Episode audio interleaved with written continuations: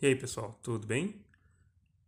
Cascão, Cebolinha, Mônica, Magali, eu tenho certeza que mesmo que você não tenha lido quadrinhos nacionais, você já ouviu falar de algum desses personagens pelo menos uma vez na vida, que eles compõem a Turma da Mônica, criação do Maurício de Souza, e que hoje em dia com certeza são talvez um dos maiores produtos da cultura nacional. Está prestes a completar 10 anos que o Maurício de Souza, junto com Sidney Guzman e publicado pela Panini, eles lançaram um projeto chamado de Graphic MSP, que é basicamente eles emprestaram o, os personagens criados pelo Maurício para diversos artistas nacionais lançarem a sua visão sobre aqueles personagens. Hoje em dia já tem mais de 30 publicações desse selo, Graphic MSP. Eu já tive o prazer de ler três deles e hoje eu vou comentar um pouquinho mais. Sobre Bidu Caminhos, Mônica Força e Chico Bento Arvorada logo depois da vinheta. Sejam bem-vindos ao Mocast, um podcast sobre quadrinhos, livros e mangás.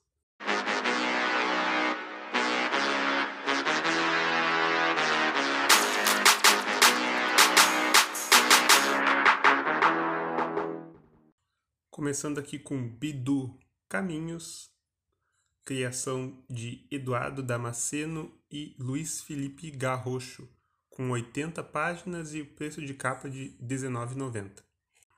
O Damasceno e o Garrocha eles ficaram com a missão aqui de mostrar o encontro, primeiro encontro do, do cachorrinho Bidu com o personagem Franjinha. O interessante dessa história é a maneira que eles escolheram para contar. Como o Bidu ele não fala, então eles tiveram que trabalhar toda a narrativa gráfica de uma maneira que a gente que está lendo conseguisse entender o que que que está acontecendo. Né? Então ficou primeiro que os desenhos são muito bonitinhos, mas assim a gente vê o o Bidu ele caminhando pela rua, passando por perrengues, né? Passando pela chuva, os outros uns cachorrinhos mais fortes que ele. É muito bonitinho de, de, de tu acompanhar essa, essa historinha dele. Tem também trechos ali mostrando o que o Franjinha ele estava à procura de, de um cachorrinho, né, um animalzinho de estimação. E aí então a gente vai acompanhando o trajeto dos dois, né, até eles se encontrarem. Essas 80 páginas, né, voam, né, porque a leitura é muito muito fluida até por ter pouquíssimo texto, né? E então a gente fica passando ali pelas figurinhas assim.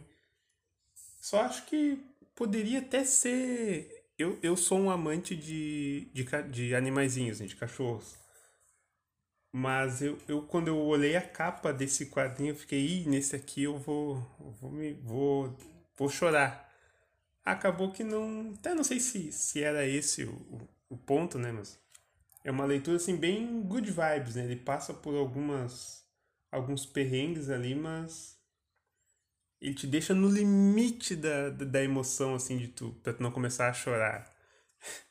então, eu até achei que tem, tem uma cena aqui específica que ele tá na, na chuva, que aí, nossa, aí chega quase quase vieram as lágrimas. Mas no, no geral ele é mais assim, é mais uma uma aventura, uma aventurona, se é que existe essa palavra. Desses, desses três que eu li aqui é o, vamos dizer assim, o menos ótimo. Mas ainda assim, uh,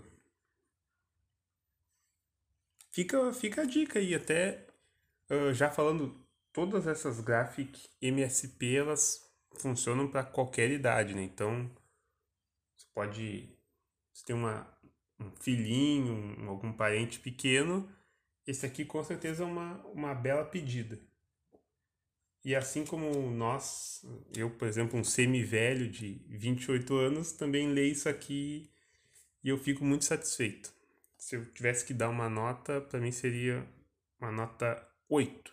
De 0 a 10, uma nota 8.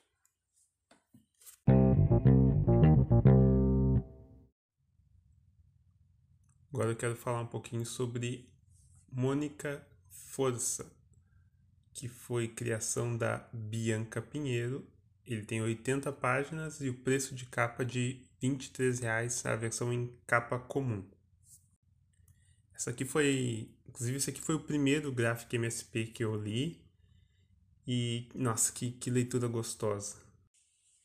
Aqui a história é a seguinte: os pais da Mônica, eles estão um, o relacionamento deles está numa crise então a gente acompanha como é que a como é que essa menina, como é que a Mônica ela tem que lidar com isso, nessa né? possibilidade dos pais dela se separarem. Então, em primeiro lugar que os desenhos da Bianca Pinheiro são um espetáculo. Outra coisa é que essa essa visão, né, a gente acompanhar a briga dos adultos, só que pela visão de uma criança, né? O que que tá, o que que passa pela cabeça da criança enquanto ela tá vendo os pais dela numa situação dessa.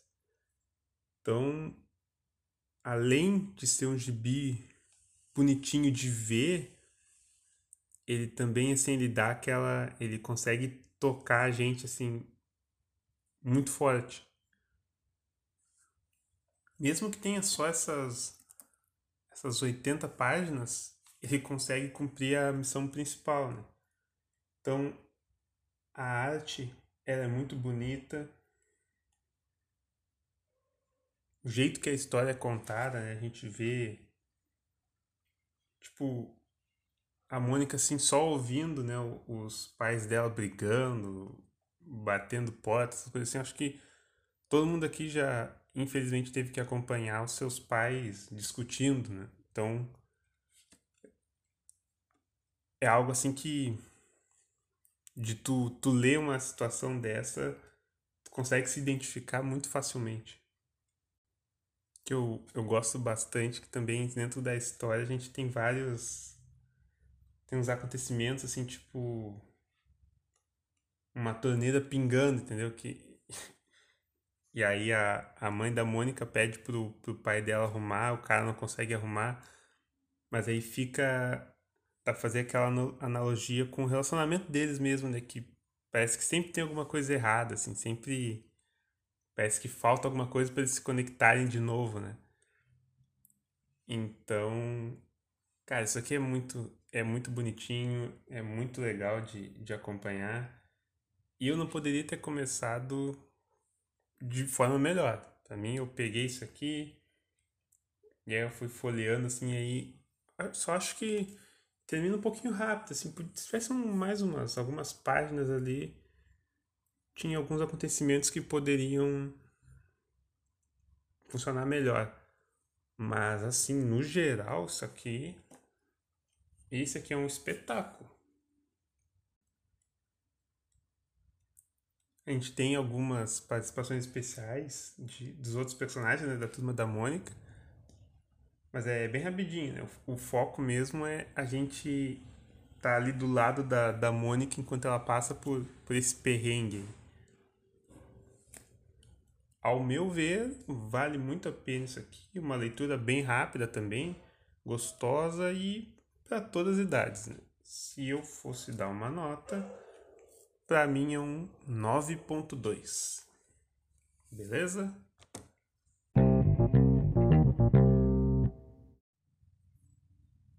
E a outra Graphic MSP que eu li, e aí essa aqui foi a que essa aqui tocou na, direto na, na alma, que é o Chico, Chico Bento Arvorada, pelo Orlandelli. Cara, essa aqui Assim, bom, vamos, vamos à ficha técnica. Né? Ela tem 100 páginas e esse, essa versão que eu li é capa dura, tinha o preço de R$ 36,90. Cara, que isso aqui, essa história é linda, linda demais. eu confesso que não esperava que, que ia me impactar tanto e de gibi nacional, acho que foi, isso aqui foi a coisa mais linda que eu, que eu já tive o prazer de, de acompanhar. Na história a gente tem o, a gente acompanha ali o dia a dia do, do Chico Bento, assim, no, no interior, né? Enquanto ele tá vivendo ali com a família dele com a, com a avózinha dele. E a avózinha dele tem ela quer, ela quer passar bastante tempo com ele, né? Só que daí ele, né, o gurizão, assim, ele quer fazer outras coisas, né? Daí é o seguinte, a, a vozinha dele fica doente e daí a gente acompanha ali uh, como é que é a visão na cabeça de uma criança, né? De quando tu tem um, um parente que tá, tá deitado numa cama ali sem poder fazer nada, né? Precisando de muitos cuidados e aí ele vai. Tem toda ali uma, uma, uma narrativa que o Orlandelli cria para para representar né, essa visão do, do Chico Bento perante a todo aquele acontecimento ali de, de ter que meio que ajudar a, a vozinha dele.